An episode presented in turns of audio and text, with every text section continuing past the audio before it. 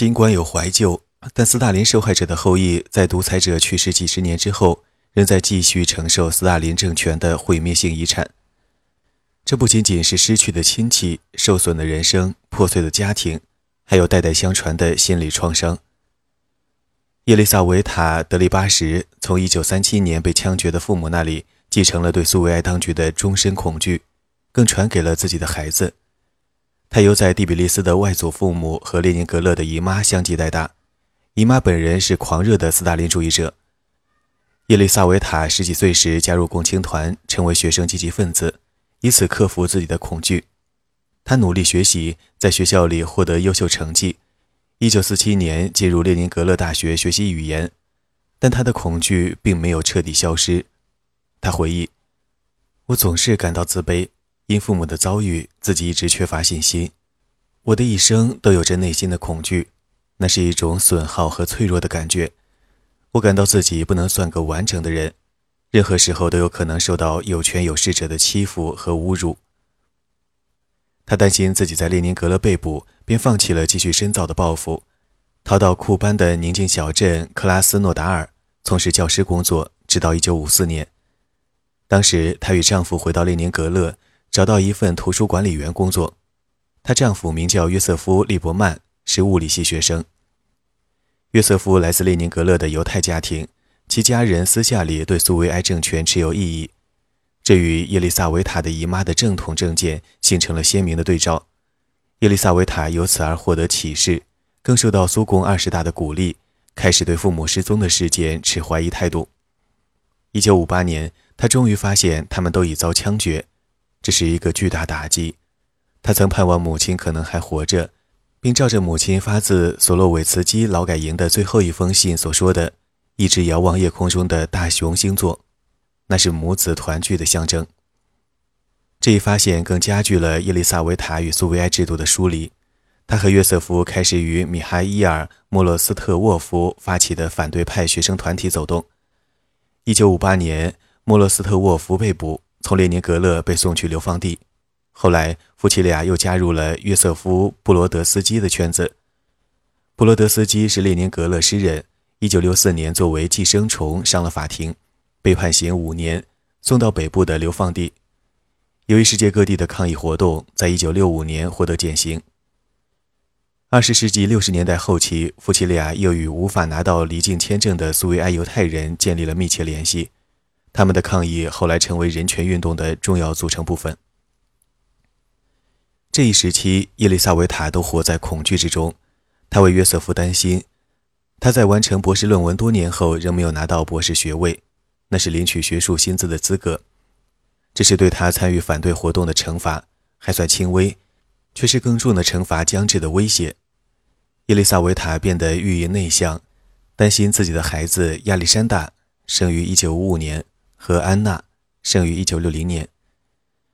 伊丽莎维塔只得过着秘密生活，吓得要死，害怕自己的持不同证件将会招致逮捕。让子女像自己一样从小就失去母亲，他回忆道：“失去母亲是我一生中最强烈的感受，我为自己的孩子而担忧。”据安娜说，伊丽莎维塔作为母亲的保护意识特别强烈，从不告诉女儿自己的家事。安娜回忆：“在我整个童年时期，这都是一个禁忌。”他十四岁时才从哥哥那里听说，自己的外祖父母都是在大恐怖时期被枪决的。但询问母亲时，又被告知外祖父母丧生于战争年代。在开放政策时期之前，伊丽莎维塔一直不让女儿知道真相。安娜小时候完全不知道父母参与了反对派活动，他们保护我，让我远离他们的活动。他要到二十世纪八十年代才意识到，父母的许多朋友都是持不同政见者。布洛德斯基曾来过他们家的公寓，父母读的手稿都是非法的地下出版物。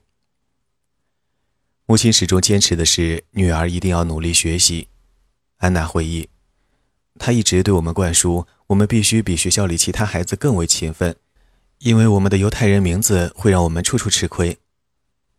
安娜觉得这真是一种负担，好像自己有责任弥补母亲大学后的放弃深造。上帝保佑，让我在学校里取得高分，我是被迫变得聪明的，别无选择。安娜不得与无产阶级背景的孩子来往，因为母亲担心，如果家事泄露，他们可能会构成危险。安娜回首往事，现在才意识到，母亲希望我与有文化家庭的孩子交往，他们像我们一样也受到迫害。安娜从小学会谦虚谨慎，绝不出风头，循规蹈矩，政治上忠诚顺从，参加少先队和共青团。虽然她本能地意识到这种对当局的亦步亦趋，纯粹是表面文章。安娜承认自己也有根深蒂固的恐惧，缺乏自信，在社会上自我压抑。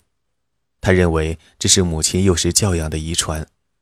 以下引文：我从小就能感受到，但是很难说这种恐惧究竟是什么。我害怕与官方的任何接触，那是一种怕受羞辱的恐惧。我从小就学会。如果自己的行为可能受到当局的批评，就赶紧退却。从十几岁开始，我只在自己朋友中敞开胸怀，到了社会上就内向。我害怕与陌生人相处，总是不愿引人注目。以上引文。安娜的恐惧虽然咄咄逼人，却模糊不清，难以界定。因为尚是孩子时，她从不知道家人受到的迫害。第一次获悉污点履历可能引发的后果时，他才恍然大悟，迄今还能清楚记忆起那一时刻。他向一位老师谈及自己很想上大学，但老师有所怀疑。他解释说，不是因为他的能力，而是因为他们通常不会把最高分打给像你那样的学生，指犹太学生。安娜随即变得歇斯底里，这就是她所一直担心的羞辱。为了以后能上大学攻读旅游专业。安娜申请苏维埃护照时，不填父亲的犹太民族，改用母亲的格鲁吉亚民族。她加入了共青团，即使看破了他的意识形态，仍坚持参与，唯恐招惹大学当局。他对政治不感兴趣，从不参加持不同政见者的活动。他声称自己一直知道苏维埃制度的不公，但严格管束自己的思想和兴趣，绝不让自己以任何方式引起有关忠诚的怀疑。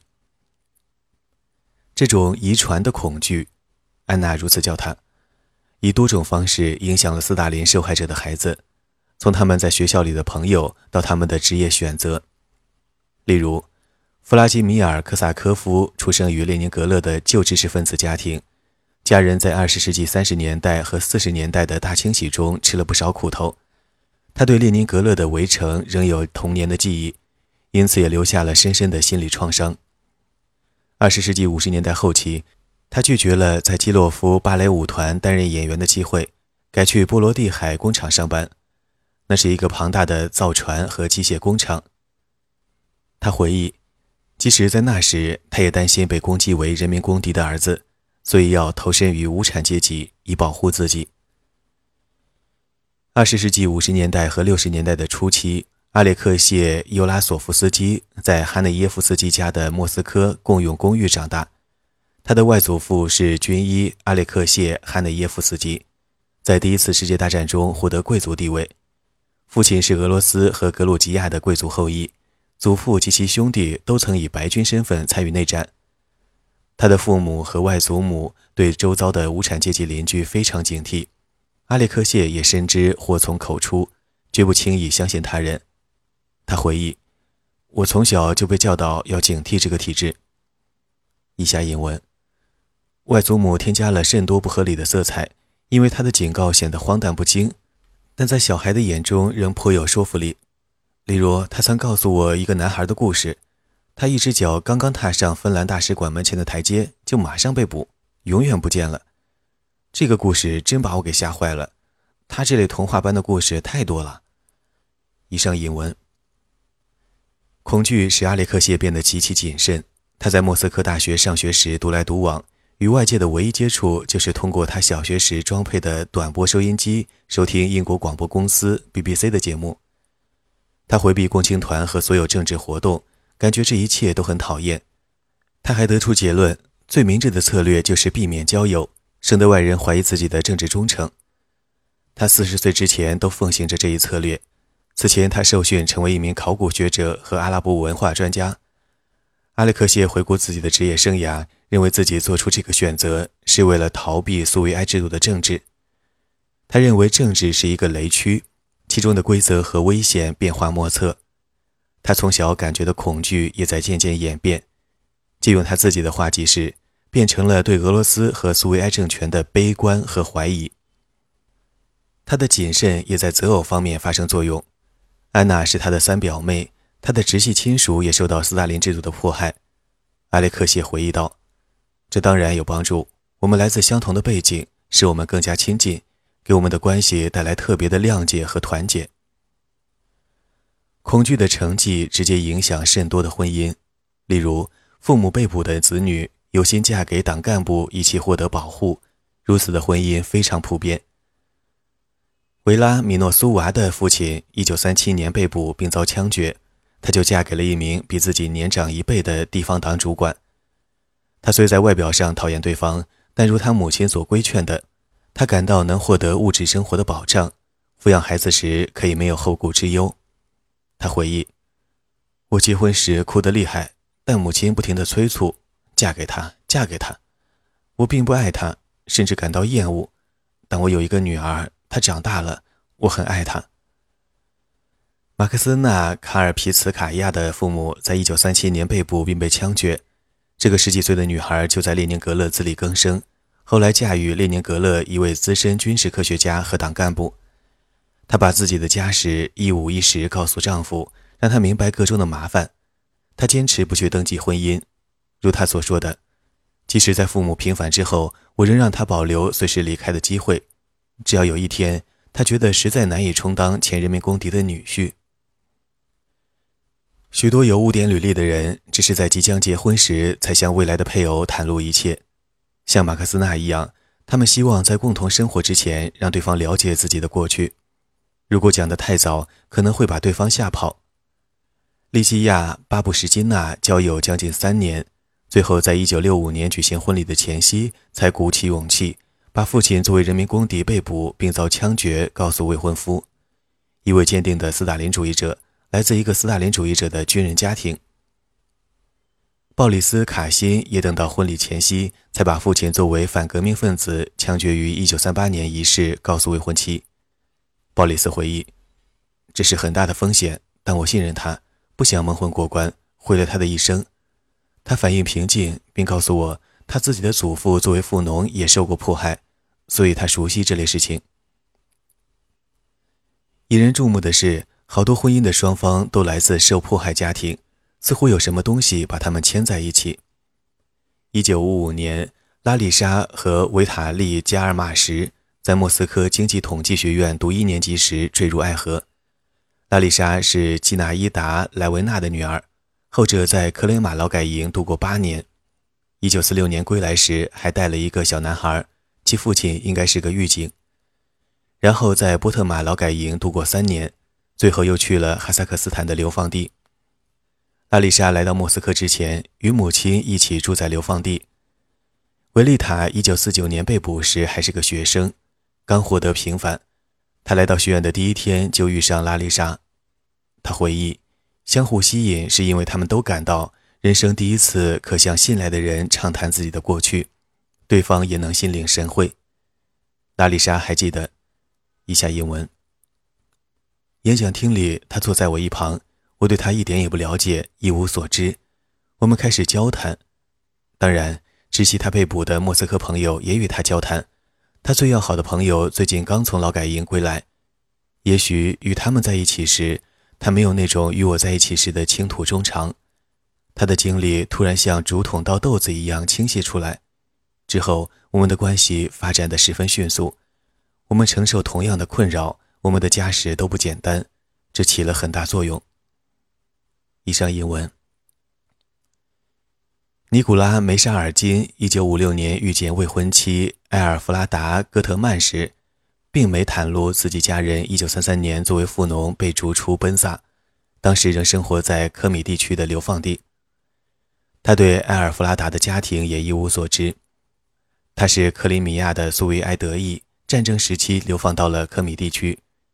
仅凭感觉猜测，对方可能也受到了斯大林政权的迫害。科米地区有不少流放的苏维埃德裔，从而对他产生好感，频频送上情书。有好几年，埃尔弗拉达不愿向俄罗斯人打开自己的心扉。埃尔弗拉达回忆：“我想我会找到一个不错的德裔男孩。”但尼古拉坚持不懈。接近三十岁的埃尔弗拉达担心自己沦作老姑娘，终于答应下嫁。慢慢的，尼古拉和埃尔弗拉达开始倾吐各自的家事，相同的经历和相互的同情把他们紧紧拧在一起。经过将近五十年的婚姻，尼古拉认为这种相互理解是他们关系中的最重要部分。以下引文：我把这种理解称作团结一心。我一直有这种感觉。给予这个女人团结一心的感觉，因为她也承受着苦难，遭受过迫害。我认为她也会有同感。我想，我们一起拥有的不是爱，而是团结一心。对我们双方来说，这更重要。爱情会远去，但团结一心就只会紧紧相连。以上英文。在一九九二年读到要向受迫害者做出赔偿的新法令以前。尼古拉和埃尔弗拉达一直没将自身的污点履历告诉女儿们。之前，他们一直害怕透露家事，一是不想给女儿增加思想负担，二是不想让他们疏远于苏维埃制度。他们总是把涉及过去的话题转移到比较积极的岁月，譬如双方父母都做出过贡献的伟大的卫国战争。在这一方面，梅沙尔金一家算不上特殊，即使在苏维埃政权的最后几年。及自由气氛浓烈的开放政策时期，大多数苏维埃普通家庭仍闭口不谈自己的家事，仍不把遭受迫害的往事传承给下一代。开放政策的影响局限于大城市，在外省城镇，例如梅沙尔金家居住的比尔姆，斯大林的幽灵还在四下徘徊。诗人鲍里斯·斯勒茨基在一九八六年临去世前曾写下这样的诗句：“外省。”周边后方，冻得太硬，解冻也束手无策。迄今，斯大林仍在那里活着，不是死了吗？但尸体仍有余热。苏维埃政权倾塌十五年后，外省仍有人不敢谈论过去，甚至对自己的子女也是如此。安东尼娜·格罗温娜的污点履历，几乎在她的一生中都是高度机密。她向女儿坦白自己的富农出身时，已是二十世纪九十年代，离她幼时流放到西伯利亚已有六十多年。安东尼娜还向分别同居了二十多年的两任丈夫隐瞒了家事。她在列宁格勒儿科研究院的最后一年，即一九四七年，遇上第一任丈夫格尔基·茨纳缅斯基。当时，安东尼娜为了隐瞒自己的过去，一再使用前男友的姓氏。她没有在列宁格勒居住的合法权利，担心万一当局发现他在考上研究院时曾隐瞒自己的富农出身，自己又会成为反社会分子，并遭到再一次的逮捕和流放。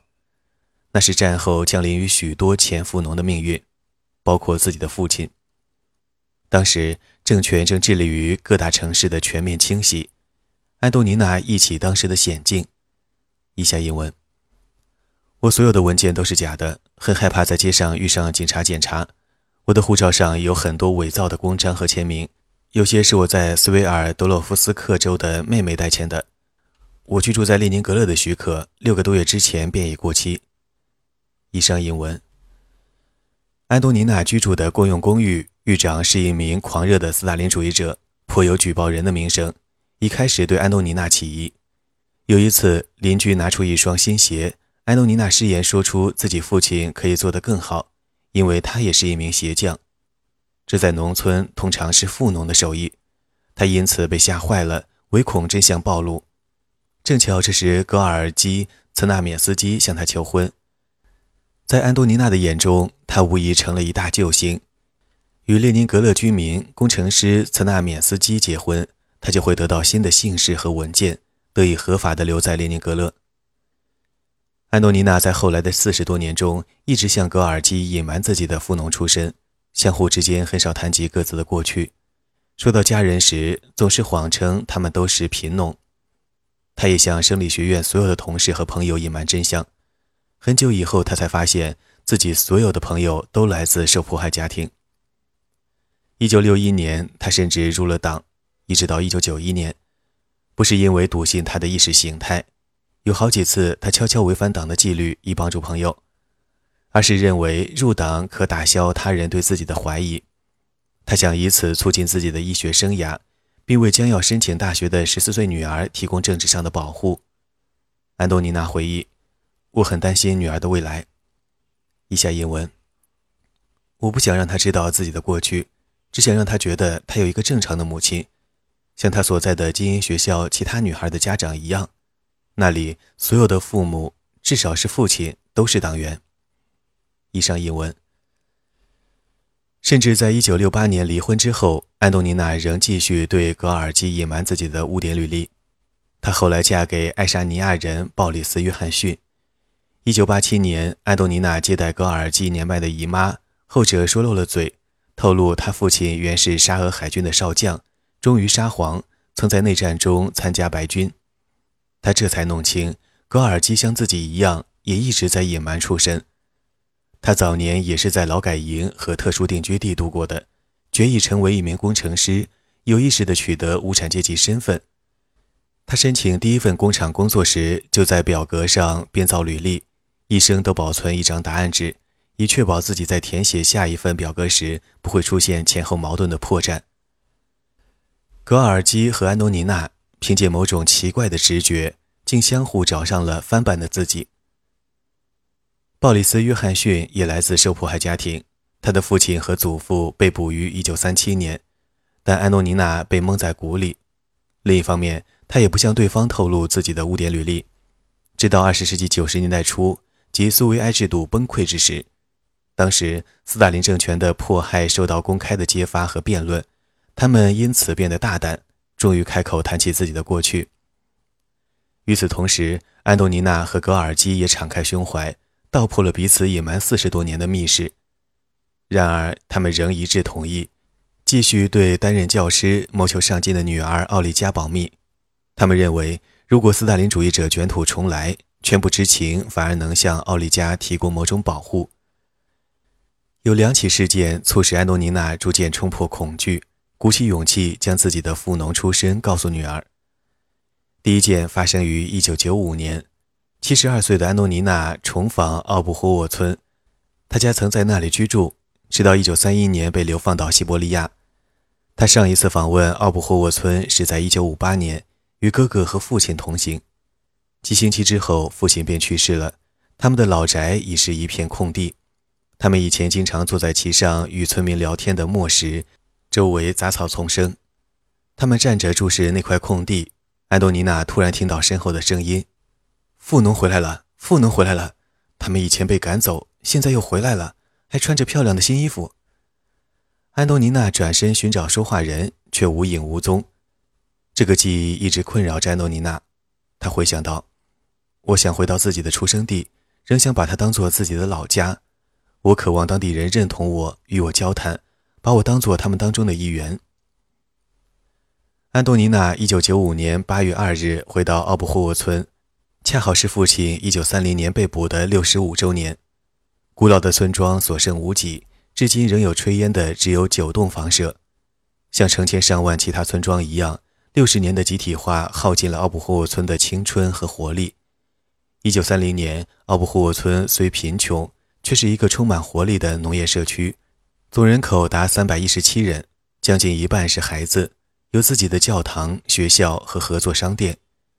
许多像格罗温那样的家庭还有自己的皮革作坊，生产皮鞋和其他日用品。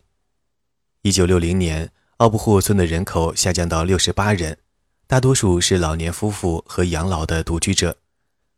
到安东尼娜一九九五年重访时，全村仅存十三人。其中十一人已经六十至七十多岁，村民早已遗忘了八月二日的古老宗教节日，但俄罗斯农民的好客传统还不至于彻底消亡。安东尼娜到后不久，村里的妇女以她的名义，在伊万·格洛温的家中安排聚餐。他是村庄里他家族中的硕果仅存者。最初的紧张气氛一旦烟消云散，村民们开始回忆起安东尼娜的父亲，称他是一个好农民。他的勤奋正是集体农庄所缺乏的。一名老渔回忆道：“格洛温一家都是诚实、正派、清醒的人，当初把他们抓起来都是错的。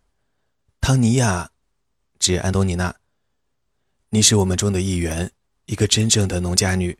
我们需要更多像你这样的人。”安东尼娜与过去达成和解的第二个转折事件，发生于西伯利亚阿尔泰地区的沙尔铁地区。1931到1934年，他与家人曾居住于此，因此他特来这个特殊定居地故地重游。多年之前，定居地已被撤销，但从路上就能看到，营房的废墟仍屹立在高高的铁丝网之后。安东尼娜在附近徘徊时，遇到一位与自己年龄相仿的当地妇女。他询问可否走进定居地，随即开始了交谈。那名女子透露，她从小就住在这里。我是富农的女儿，一九三零年被送到此地来。我真正的家园是在巴尔瑙尔。安东尼娜回忆当时她的反应。以下引文：我感到震撼，从未听人公开说出自己是富农的女儿，像我一样。我从没想到说出这些话语，可以不带一丝羞耻。更何况，这个女人讲出时明显感到自豪。我的一生一直在尽力掩盖自己的富农出身。这个女人说话时，我环顾四周，看看旁边有无他人。后来我开始思索，为何环顾四周查看有没有旁人偷听？我到底怕什么？我突然为自己的胆怯感到羞耻，然后我大声说出：“我是个富农的女儿。”这是我第一次大声说出这句话，尽管在自己的脑海中，我曾自言自语一千次。周围没人能听到我的话，因为我独处在一条荒道上，但是我仍感到自豪，自己终于大声说出来了。我走到河边，用河水洁净自己，然后为父母祈祷。以上为《耳语者：斯大林时代苏联的私人生活》一书全文。朗读者：宁静的童年。